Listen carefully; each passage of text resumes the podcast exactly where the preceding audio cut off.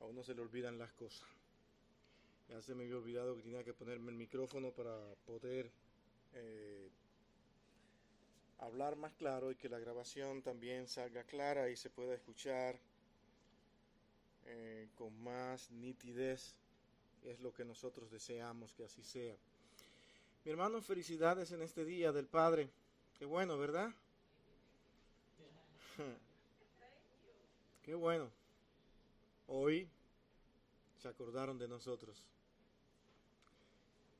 Y mi hermano, yo quiero traer un tema que puede ser,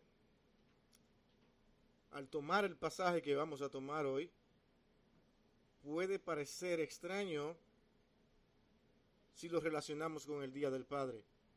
Pero yo pienso que es un excelente pasaje el que vamos a leer para nosotros hablar de cualidades de un padre.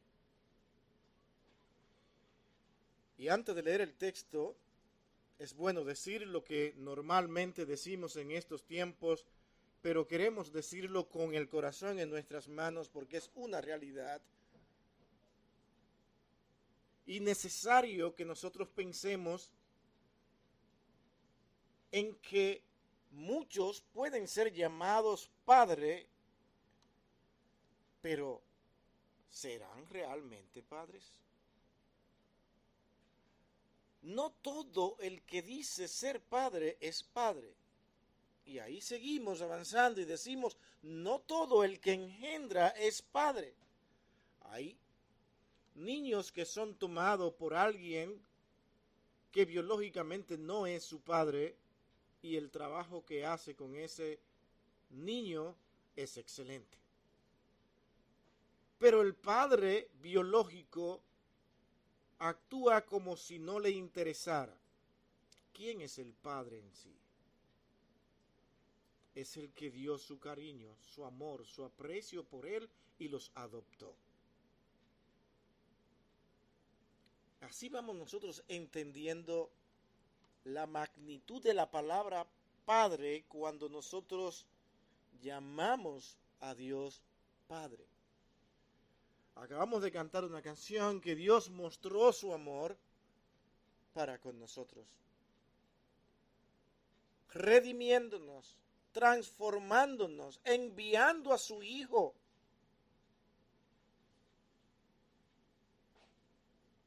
para que nosotros pudiéramos decirle Padre. Siendo adoptados por Él, nos ha cuidado, nos ha guardado, ha puesto fe en nosotros. No sabemos muchas veces cómo es posible que nosotros estemos asistiendo a la iglesia en medio de un mundo tan convulso, un mundo tan impulsivo hacia el pecado y las influencias que con él traen. Aquí estamos nosotros diciendo, Padre, tú eres nuestro Dios, no nos has desamparado. Mi hermano, cuando nosotros leemos pasajes como estos, es posible que nosotros estemos inclinados a ver solamente el milagro. Particularmente pienso, como le decía el hermano Tiam, que cuando leemos un pasaje donde se habla de un milagro que Cristo ha hecho, no debemos concentrarnos únicamente en la magnitud del milagro, sino de todo lo que hay detrás de ese milagro. Ahora sí vamos a leer. Vamos a ir a Juan capítulo 4 y vamos a estar leyendo, vamos a leer desde el 45 hasta el 53. Vamos a ver este relato aquí. Dice, cuando vino a Galilea, los galileos le recibieron, habiendo visto todas las cosas que había hecho en Jerusalén, en la fiesta, porque también ellos habían ido a la fiesta. Vino pues Jesús otra vez a Caná de Galilea, donde había convertido el agua en vino. Y había en Capernaum un oficial del rey cuyo hijo estaba enfermo. Este, cuando oyó que Jesús había llegado de Judea a Galilea, vino a él y le rogó que descendiese y sanase a su hijo que estaba a punto de morir. Entonces Jesús le dijo, si no viereis señales y prodigios, no creeréis. El oficial del rey le dijo, Señor, desciende antes que mi hijo muera. Jesús le dijo, ve, tu hijo vive. Y el hombre creyó la palabra que Jesús le dijo y se fue. Cuando ya él descendía, sus siervos salieron a recibirle y le dieron nuevas diciendo, tu hijo vive. Entonces él le preguntó a qué hora había comenzado a estar mejor. Y le dijeron, ayer a las siete le dejó la fiebre. El padre entonces entendió que aquella era la hora en que Jesús le había dicho, tu hijo vive, y creyó él con toda su casa. Leemos este relato, esta historia y decimos, wow, qué emocionante, qué maravilloso. Creo en Jesús, sé quién Él es. Y a la verdad que Él es sumamente poderoso porque aún a la distancia podía ser un gran milagro. Es obvio que Jesús es un ser incomparable a los demás en la tierra. Es obvio que Jesús puede hacer lo que ningún ser humano puede hacer.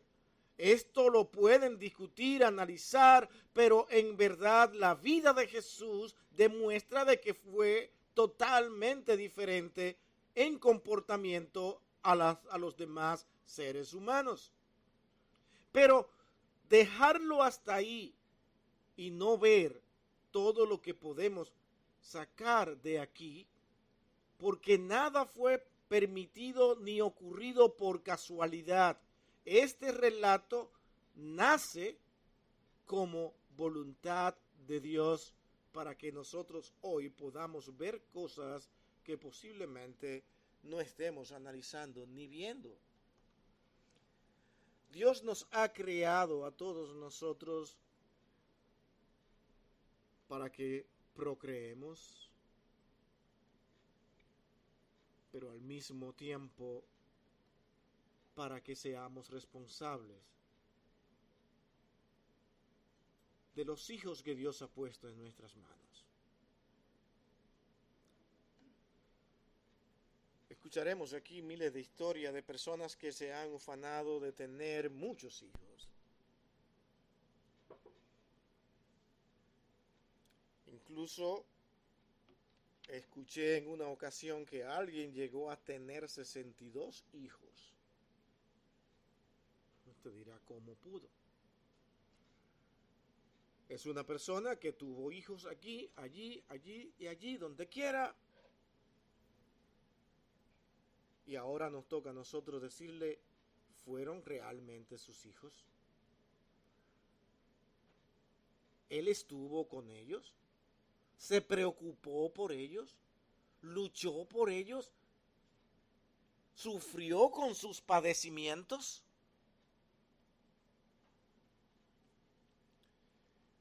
Cuando yo puedo llamar padre al que yo creo que es mi padre, y veo que ese padre se ha preocupado por mí, y que me ha ayudado a crecer, me ha permitido incluso que yo pueda tener la capacidad de ir y prepararme en una universidad, me dio todo lo que necesitaba durante mi crecimiento, yo tengo que pensar en ese hombre que lo ha dado todo por mí para que yo llegue a donde estoy. Y ahora como hijo, mi responsabilidad para agradar a ese hombre que tanto ha hecho por mí. A veces los hijos no entienden lo que los padres pueden llegar a sufrir por causa de una actitud desobediente. por una actitud altanera y arrogante que a veces muestran ante los padres como si los padres no hubiesen hecho nada por ellos.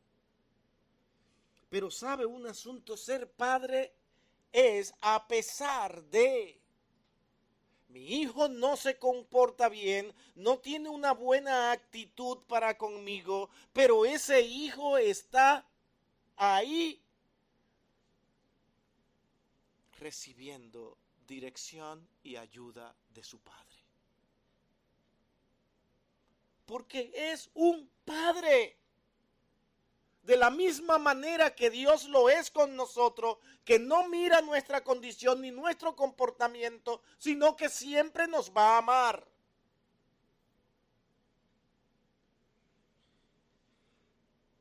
El Señor allí encontró a un noble y podemos decirlo de esa manera, el Señor lo encontró. Las personas de todos los rasgos y posiciones necesitan de un Salvador. Jesús llega a ellos en la condición en la que ellos se encuentran. Es Él quien lo busca, es Él quien permite la ocasión. Y yo quiero realmente dar a entender de que aunque nosotros veamos que este noble, este hombre que era realmente miembro de esa guardia pretoriana cerca del rey, porque es la, la guardia del rey, él era un oficial de élite. Él podía enviar a alguien con facilidad para que vaya y le comunique a Jesús su necesidad. Pero él prefiere él mismo ir y caminar. Y mi hermano, de Capernaum a Galilea en ese entonces se calcula unos dos días de camino. Y él quería llegar hasta allí para ver a Jesús, para hablar de su hijo. Su hijo está a punto de morir. Él ama a su hijo. Y él va creyendo que es la única posibilidad que tiene y que Jesús sí puede hacerlo. Nosotros vemos todo lo que está pasando aquí y decimos, wow, este hombre agarró a Cristo de sorpresa. No. Todo organizado por Dios para enseñarnos algo a nosotros. Vamos aprendiendo de inicio la responsabilidad y preocupación de un padre para con su hijo. Él no dice, bueno, se va este, tengo otros más. Pues ya tuve bastante tiempo con él.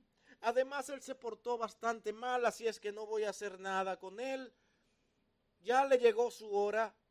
No, hasta el último momento él sigue mirando qué puede hacer para ayudar a su hijo en la condición que está. Me acuerdan esas palabras de Cristo antes de salir cuando él dijo, yo estaré con ustedes hasta el fin del mundo. Un padre va a estar con su hijo hasta el fin de su vida.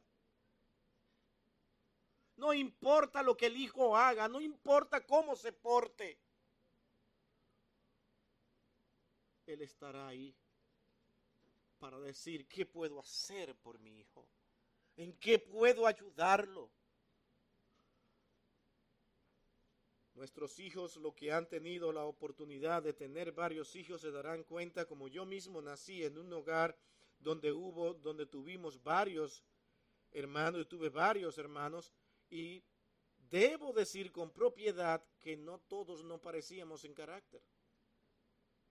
Y los padres tienen que luchar con eso y saber cómo guiar a cada quien con diferentes temperamentos, diferentes formas de actuar, diferentes formas de pensar, y así amarlo.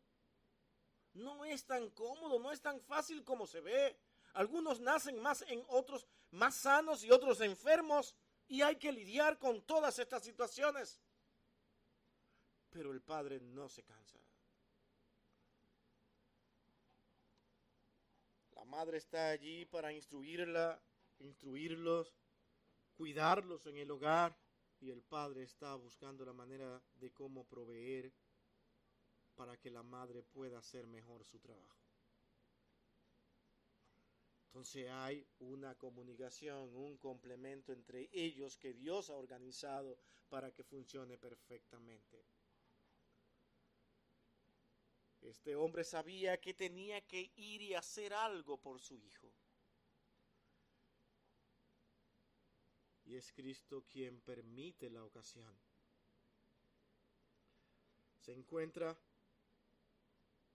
con aquel padre amando a su hijo y buscando ayuda. Los padres sabios saben dónde ir cuando sus hijos enfrentan necesidades. No buscan cualquier lugar. Por eso es que los hijos nunca entienden cuando los padres les dicen, no vayas, no lo hagas. Es tan fácil para un adolescente responder, es mi vida. ¿Por qué me quieres a mí controlar? Y es este joven que todavía tiene que seguir madurando y ver lo fuerte que es la vida y todas las cosas que envuelven la vida misma, que tendrá que darse cuenta con el tiempo que se ha relacionado muy mal con su padre, no lo ha considerado solamente con esa respuesta, porque se dará cuenta que ha olvidado que él estuvo preocupado por él desde que nace pero el hijo podrá ver eso en un verdadero padre. Porque el padre va a demostrar de que él está donde está es porque él se preocupó por él. Dio todo por su hijo. Lo vio crecer. Ahora él se cree muy fuerte y dice, no te necesito porque ahora es mi vida, así es que fuera déjame.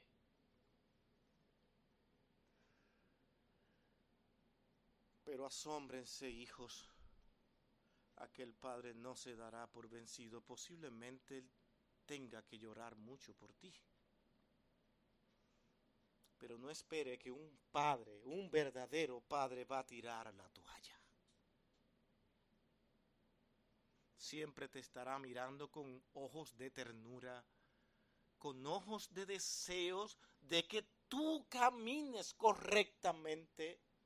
En este caso buscaba la sanidad, pero puede ser que tu padre en este caso esté buscando tu sanidad espiritual para que tú te encamines en un mundo con mejores perspectivas, con mejores direcciones, porque aunque lo creas o no, aunque tú pienses que tiene más tecnología que él, tú no tienes la experiencia de tus padres no la tienes y tú posiblemente la estás despreciando.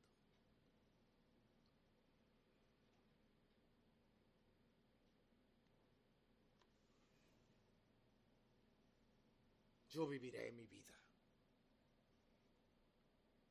Pues hazlo. Iníciala.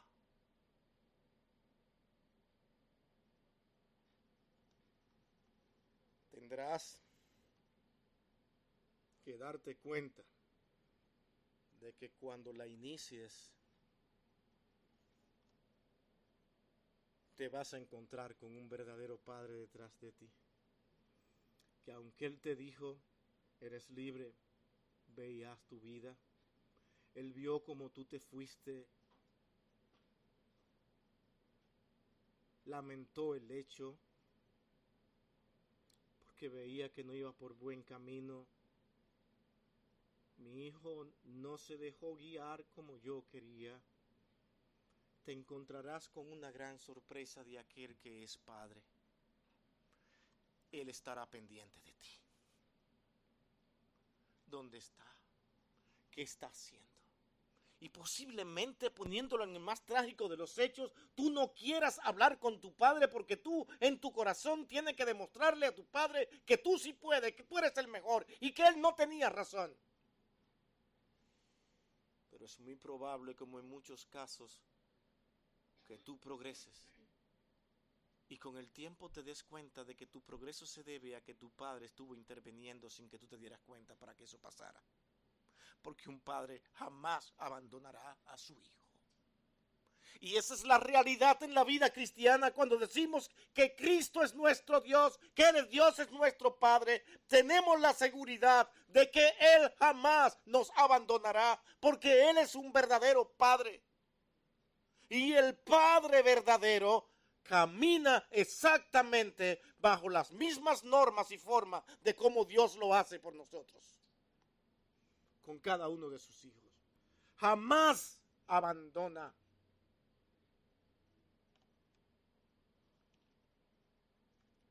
Noten esto. Cuando leemos en los versículos 45 al 46 del pasaje que hemos leído, aquí encontramos a un padre noble que encontró a Jesús. Él supo dónde ir para pedir ayuda real.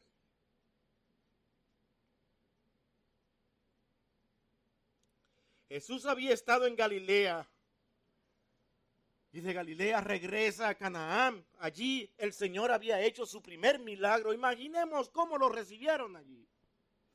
Jesús vino. Sí, así somos nosotros. Amamos a quienes nos hacen bien, sobre todo si es algo muy físico y visto Allí había ocurrido el primer milagro del Señor. Y a su regreso atrajo la atención de aquel noble. Jesús está prácticamente en el área. ¡Qué bueno! Puedo llegar. Y piensa en esta enfermedad de su hijo y fue lo que le motivó para ir detrás de Jesús. Quería ver a su hijo sano. ¿Cuántas malas noches tal vez no pasó aquel padre mirando cada día la salud de su hijo deteriorarse y ya hasta la muerte? No había manera qué hacer. Todo parece indicar que no había esperanza. Pero él busca una solución y no pensó en el sacrificio que había que dar para llegar hasta allá y encontrar a Jesús.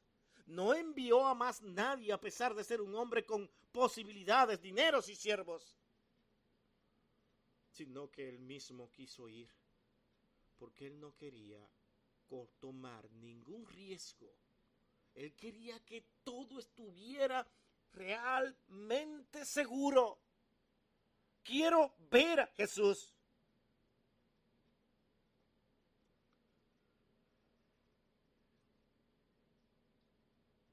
Qué buena noticia debió ser para él que Jesús ya había regresado. Dejó a Capernaum y fue a Canaán a buscar a Jesús. Mi hermano, ¿qué hace usted cuando uno de sus hijos está en necesidad?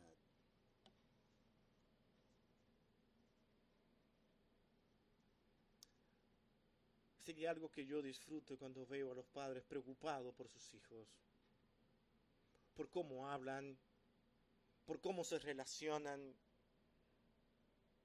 si están progresando o no, si están avanzando o no, y ellos están ahí preocupados por sus hijos. Cuando muchas veces hablarle de sus hijos es motivo de una larga conversación, porque para ellos hablar de sus hijos es algo maravilloso y grandioso. Aman a sus hijos, pero tampoco ocultan sus defectos, porque ellos esperan de que con personas que ellos tienen como alguien que pueden confiar, encontrar una ayuda.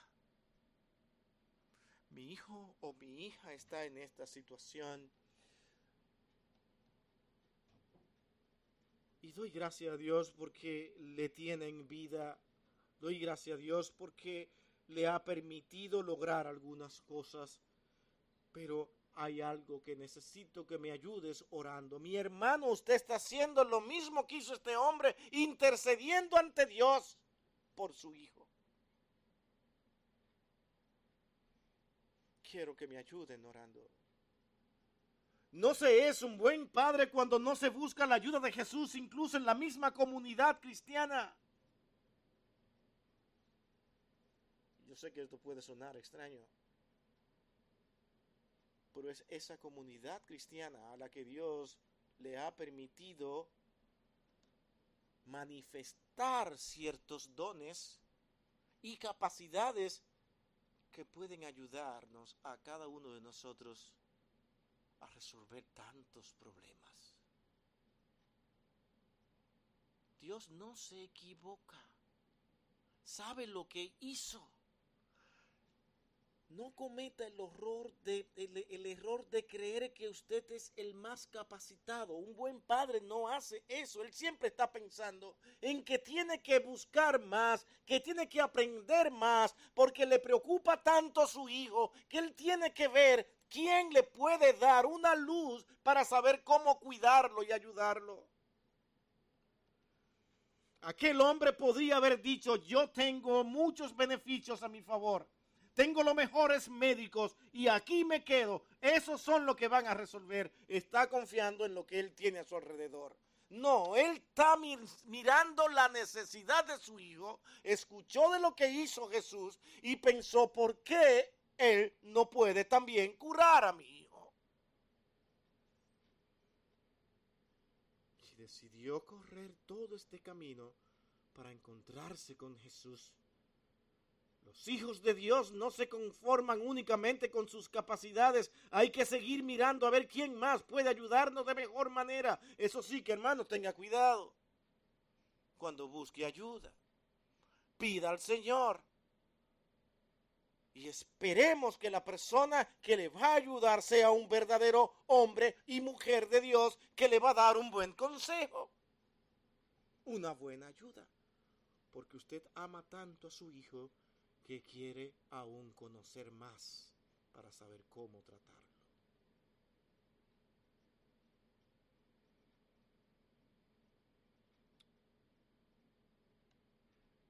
Algo que me conmovió y no se lo he dicho a esa persona, voy a tratar de decir lo que no se conozca mucho quién es, aunque es difícil. Y esa persona me dijo, yo quiero encontrar un trabajo donde yo pueda hacer que mi hijo con ciertas dificultades de salud también pueda trabajar y pueda desenvolverse. Ustedes pueden creer que yo manejando lloraba. ¿Cuánto ama este hombre a su hijo?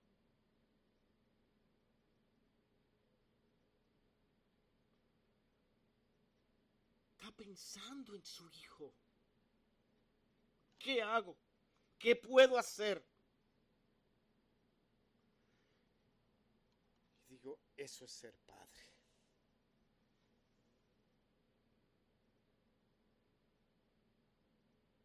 ¿Qué hace usted cuando uno de sus hijos está en necesidad?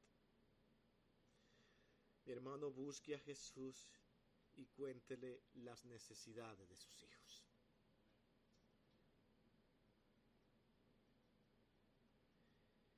Espere que el Señor ahora responda a su petición. Si ve la enseñanza de este pasaje. Él tuvo que esperar durante el camino. El Señor le dijo, está sano. Pero no había llegado.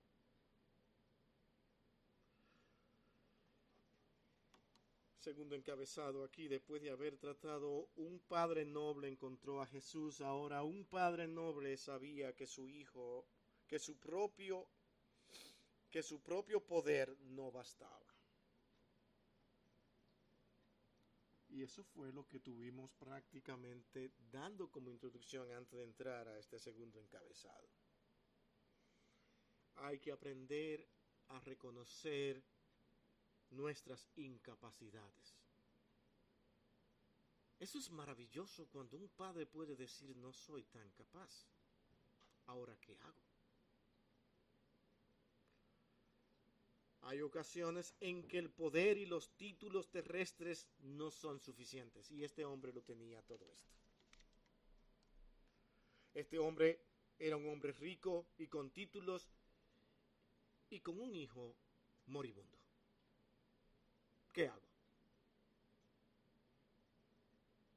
Es que yo soy fulano de tal. Mi hermano, ustedes yo sé que a muchos no les gusta envolverse en asuntos históricos, pero, mi hermanos, entender lo que era un guardia del rey no era tan pequeña la posición que tenía. Era una persona que se le veía con respeto, a la que se le tenía que tener admiración, igual que los de hoy, los que están cerca del presidente de este país, son vistos con cuidado. Y casi siempre no son personas con pocas posiciones económicas. Y parece ser que a los ojos humanos las posiciones económicas de alguien inspiran respeto.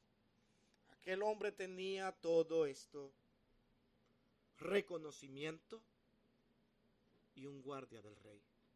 Su influencia política y financiera en esta ocasión no podían salvar a su hijo. Fue en este momento donde él decidió invitar a Jesús a su casa. Tú puedes ir. Aquí vemos algo en este hombre. Él no fue simplemente por curiosidad. Él fue porque creía en ese Jesús. ¿Y por qué decimos esto? Es que el Señor mismo lo vio. Y ya eso me hace ver de que lo que Él hizo fue porque realmente creyó en Jesús. No podemos encontrar la solución correcta para mi hijo si yo no creo en que Jesús lo puede hacer. Todos quisiéramos tener hijos perfectos, hijos obedientes, hijos sanos, pero no siempre ocurre.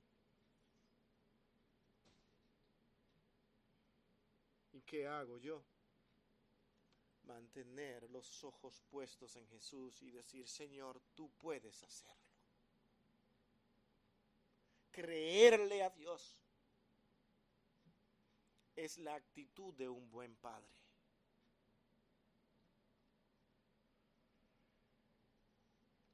Imagine aquel esfuerzo insistente que hizo aquel hombre por salvar a su hijo. es que aquel hombre tenía solamente nociones de Jesús.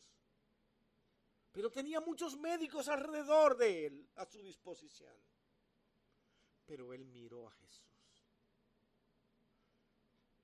Hizo algo en Canaán que fue asombroso y se regó por toda Jerusalén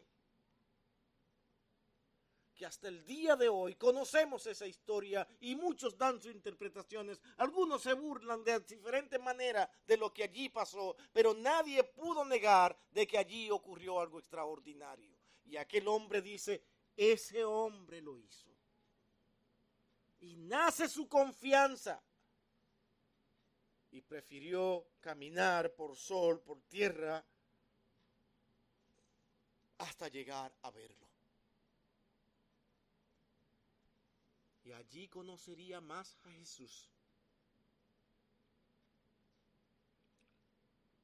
La distancia no era un problema para él. Él no se daba cuenta de que la palabra del Señor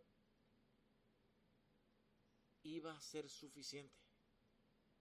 Sorpresa para él. ¿Qué fue lo que él quiso? Ven a mi casa y denota una confianza en aquel hombre porque nadie invita a alguien a su casa si no tiene confianza. Y eso ha sido en todos los tiempos. Pero él quería que fuera a su casa para que lo viera directamente y al verlo lo sanara.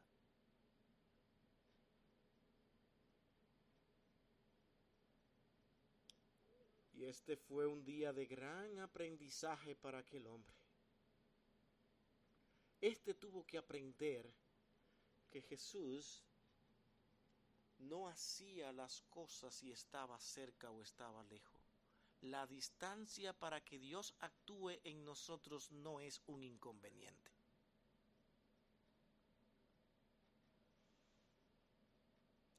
No importa el lugar, no importa la ocasión, no importa la situación, Dios puede hacer lo que Él quiere y como quiere sin importar nada. Aprende él esto cuando llega a su casa. Y así nosotros vemos mi tercer y último encabezado. Un padre noble creyó lo que Jesús dijo. Leamos ese versículo 50. Jesús le dijo, ve, tu hijo vive. ¿Y el hombre qué pasó en ese momento? Creyó la palabra de Jesús y se fue. Y esto a mí, esta parte me impresiona porque él llega con poco conocimiento de Jesús, pero sabe que podía confiar en él al grado de invitarlo a su casa pero se encuentra con esta gran sorpresa y es que Dios no tenía que ir, Cristo no tenía que ir hasta allá para sanarle. Y al tenerlo presente algo ocurre en todo su ser y sin protesta creyó y se fue a ver a su hijo sano.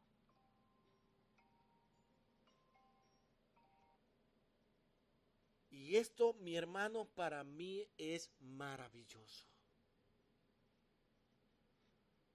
cuando nosotros podemos ver lo que se habla de Cristo y darlo por sentado de que en verdad es así. Ve, tu hijo vive.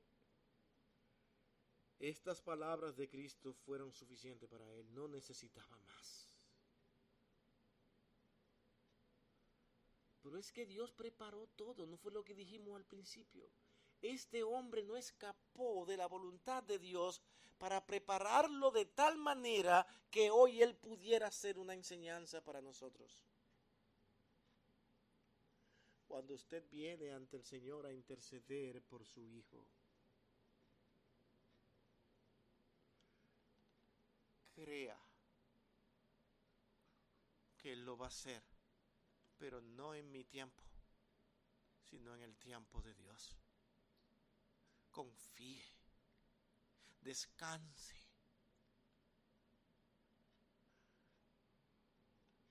No vamos a poder evitar muchas veces que nos sobresaltemos por la preocupación que los padres tienen por sus hijos cuando escuchemos que tu hijo está en tal sitio, que está en altas horas de la noche en tal lugar.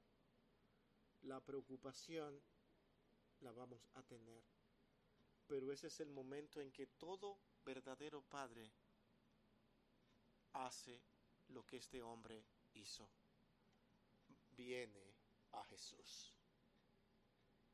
Señor, en tus manos, en tus manos lo pongo. Y continúa pidiendo, continúa confiando, pero esperando en el Señor.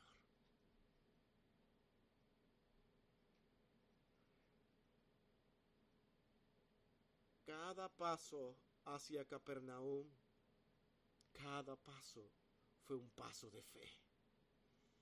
Veré a mi hijo y va a estar sano. Camina y sigue caminando. Ya estoy llegando. Veré a mi hijo sano. ¿No era más fácil pensar que su hijo estuviera muerto? al dejarlo en la condición que estaba? Y que aquí, allí sus siervos al llegar a su casa le dieran la triste noticia de que él estaba perdido y que ya ha muerto. Sin embargo, él había encontrado a Jesús, le había creído a Jesús y fue confiado en que Dios había hecho la obra. ¿Sabe cuál es la invitación aquí, mi hermano? A que usted cuando trabaje con la vida de sus hijos, confíe, confíe en que Dios le está escuchando. Créale a Él. Verdadero Padre piensa en Dios. El verdadero Padre no es aquel que piensa como piensan la mayoría de los hombres sin Dios. ¿Qué le voy a dejar a mi hijo? Soy un hombre pobre y no tengo una herencia que dejarle. Y él se amarga por eso.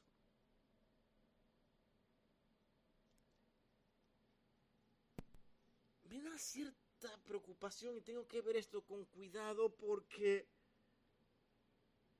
en su amor hacia su hijo, por dejarle algo, puede que en verdad esté manifestando que es un verdadero padre. Se está esforzando para que no tengan una vida muy difícil como la que posiblemente él ha tenido. Y quiera dejarle el camino más allanado. Pero, ¿qué más le faltará a aquel hombre para él también vivir en paz? Un padre en esta situación puede que su amor sea sincero, pero es tanta su preocupación que él mismo no pueda vivir en paz. Y aquí va mi punto. Usted tiene tanto deseo como creyente de que su hijo esté bien, que estudie, que se prepare, que tenga una estabilidad y usted mete su mano y hace todo lo posible y usted es un verdadero padre aquí.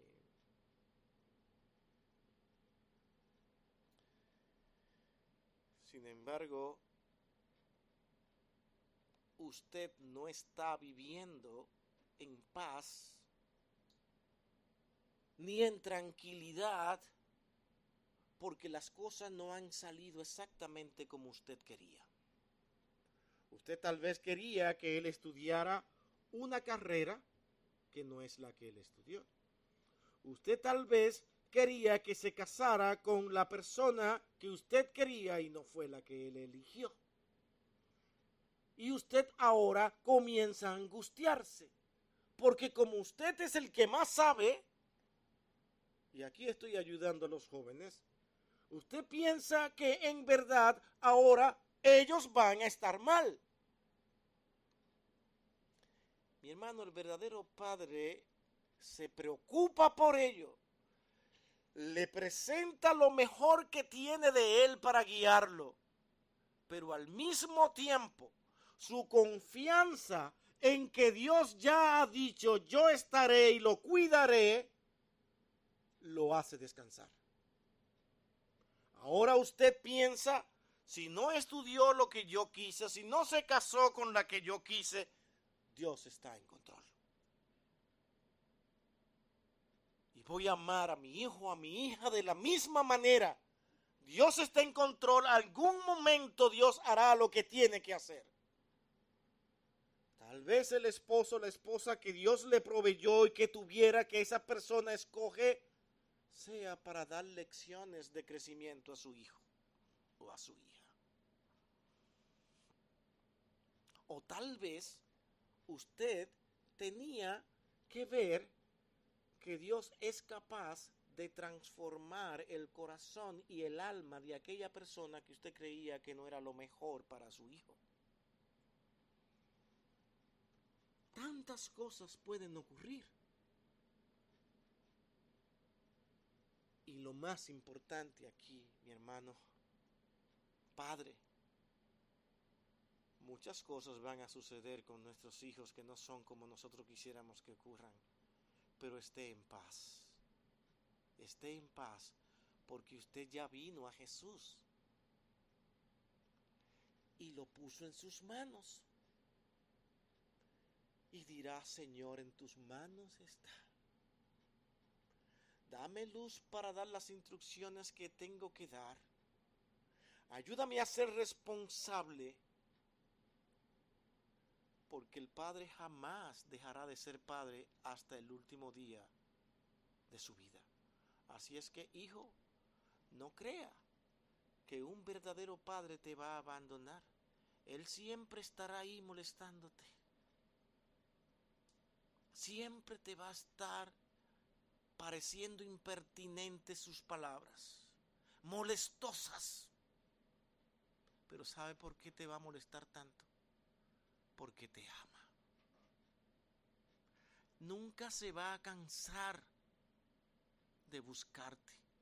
No lo espere. Tú puedes esperar eso de alguien que no es tu padre y que aunque te haya engendrado, tú no le interesa tanto como para que Él se muera por ti. Por decirlo con esas palabras. Pero el verdadero Padre se preocupa por ti, se esfuerza por ti, sufre por ti, pero aprende a vivir en paz porque está confiando en Jesús. Hay padres que por ver las condiciones de sus hijos, y esto lo digo por muchos que posiblemente están en esta congregación, que por las condiciones de sus hijos no duermen, sufren, lloran, no se divierten en absoluto, todo le parece amargo.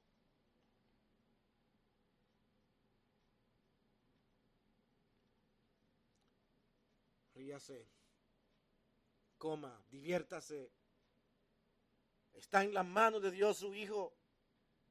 Vaya confiado todo el camino, cada paso de fe, como aquel hombre que fue caminando en esta trayectoria diciendo, mi hijo está sano, él está bien, está en cuidado de Dios, ya Jesús lo hizo y ese es el caminar nuestro. Oramos por nuestros hijos, lo ponemos en las manos de Dios y caminamos en paz. Mi hermano, tristezas, angustias, dolores y esas cosas que nos quiten el sueño no son prácticas de una persona que ha traído a su hijo ante Dios. Es posible que en el camino a aquel hombre le llegaran las dudas, pero se acordara de que quien lo dijo fue Jesús. Es posible que en algún momento nosotros flaqueemos y bajemos la guardia un poco y nos hagan lágrimas por las condiciones por las que están pasando nuestros hijos. Pero cuando nos acordamos de que Dios ha estado presente y que lo pusimos en sus manos, despertamos nuevamente y decimos, Señor, tú eres el Padre de mi. No se angustie. Porque más tarde su hijo se lo va a agradecer. Cuando Él comience a madurar, Él dirá, gracias, gracias porque tú no interrumpiste tu vida por mí. Tú seguiste adelante. Pudiste vivir tu vida, gozarla. Estaba sirviendo al Señor mientras yo te desobedecía. Mientras yo no podía tener por principio aquellas palabras que dijeron, Hijo, obedeced a vuestros padres, porque esto te será de larga vida. Yo no pude hacerlo, pero tú, mirando aún mi condición, estuviste también dispuesto a seguir la tuya confiando en el Señor. Qué extraño sermón. Mi hermano, ¿ustedes creen que eso debe a nosotros destruirnos? Cuando un hijo no hace lo que yo pienso o creo. Ahora preguntémonos, ¿ustedes creen que Dios quiere eso? Que alguien sepa nuestra condición y se acerque y nos diga, ¿y cómo tú estás? Aquí, destruido, desbaratado. Tanto esfuerzo. Sabe todo lo que yo he hecho.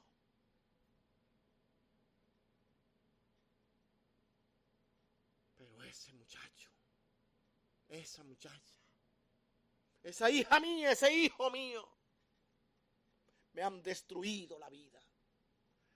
Se lo digo porque lo he escuchado de muchos padres. Y tú dirás, wow, es un padre tremendo, como sufre por sus hijos. Vas a seguir sufriendo mientras tú no lo pongas en las manos de Jesús. Cuando tú digas, en manos del Señor está. Ya Él lo ha sanado. Ya Él lo va a hacer como Él quiere y cuando quiere. Ahora hay que continuar. Hay que continuar caminando confiando en que ya Cristo lo va a hacer. Mi hermano, viva como si ya Dios lo ha hecho.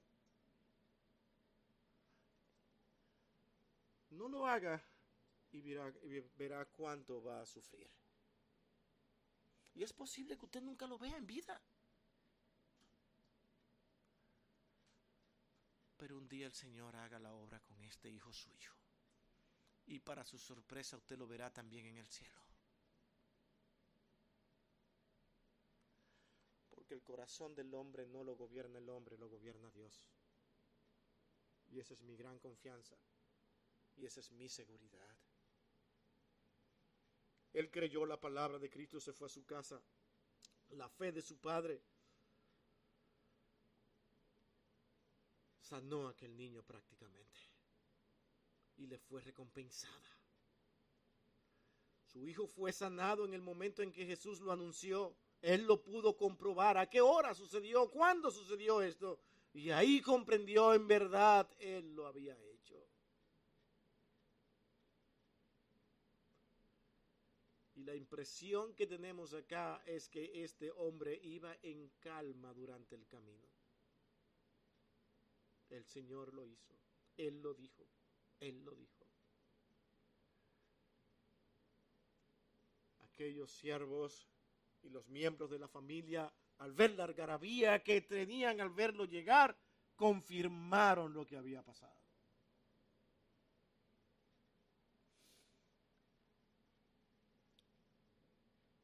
Permítame concluir de esta manera. La fe de este noble padre, mi hermano, fue recompensada al leer los versículos 51 al 53 de nuestro texto.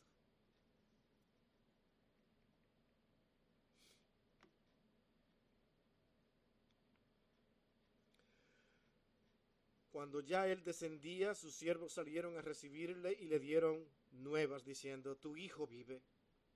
Entonces él le respondió, ¿a qué hora había comenzado a estar mejorando? Le dijeron, ayer a las siete le dejó la fiebre.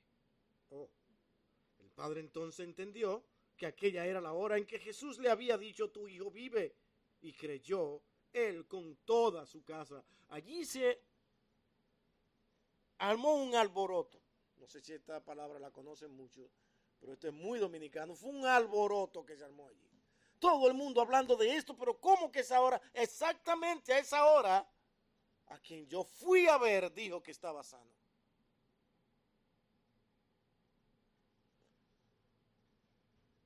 Parece ser como cuando tú le hablas de lo que Cristo ha hecho en tu vida a otro y otros no lo creen.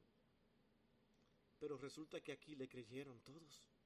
Dice que toda la casa le creyó. Aquel hombre tenía, parece, actitudes de ser un hombre responsable, tenía una vida honesta que con tan solo decir, Él lo hizo, no había por qué dudar había sido escogido, un hombre escogido prácticamente para enseñarnos a nosotros hoy. Tu testimonio, tu forma de vida hace que cuando tú hables de quien ha hecho una labor especial en tu vida, la gente puedan verlo en ti y te crean. Que yo no creo que esto fue un asunto así por así. Es que Dios escogió a un hombre con capacidades morales, con una personalidad correcta para que esto ocurriera. y para que hoy nosotros podamos ver qué es lo que Dios hace con una persona que ha puesto toda su confianza en Jesús. Padre, tienes una gran responsabilidad y es posible que tú tengas muchas cualidades.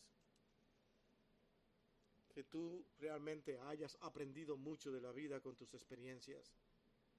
Pero nunca confíe en tus capacidades, ni tus experiencias, ni nada lo que tenga a tu alrededor. Si tú realmente no vienes primero a Jesús para que Él haga lo que tú quieres con tu hijo. Es primeramente mirar a Dios. Su hijo fue sanado, el viaje para llegar hasta, Jesús valió el esfuerzo. Toda su familia creyó lo que le garantizó la vida eterna. Mucho más que la vida material.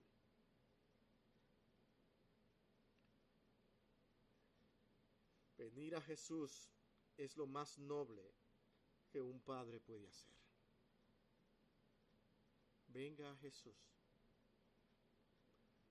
Todos tenemos situaciones familiares que necesitan traerlas a Jesús.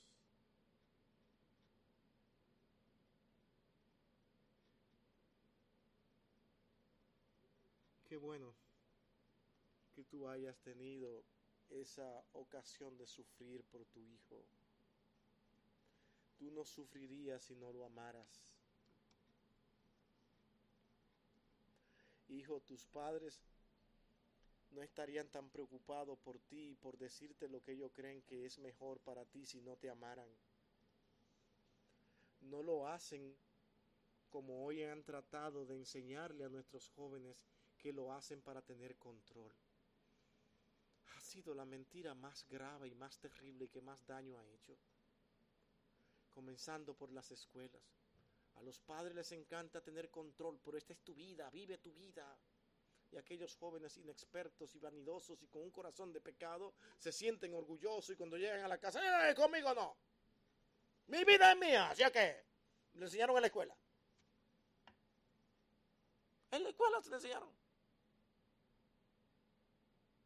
es con el tiempo que esos jóvenes van creciendo y se van dando cuenta de que sus padres no estaban allí simplemente buscando control, estaban preocupados por ti. Porque ellos sabían lo que tú tenías que enfrentar durante toda tu vida. Se preocuparon por ti. Equivocados o no, pero te amaron tanto que lloraron por ti. No están buscando que reconocimiento tuyo, ni que tú te doblegues ante ellos y, y demostrar autoridad. No, te están corrigiendo porque te aman.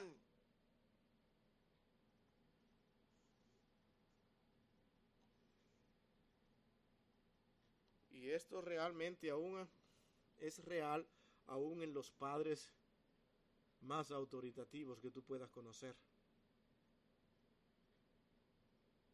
Porque es que cuando tú te enfermas, ese padre tan autoritativo se vuelve loco y busca la manera de, de que tú te cures, sea como sea. Están buscando todas las cosas. Cuando tienes un problema, están preocupados por ti. Tus padres no te dicen las cosas porque tienen, quieren control de ti, es porque ellos creen que es lo mejor para ti. Y eso es lo que tú debes ver. Un padre preocupado por ti porque te ama.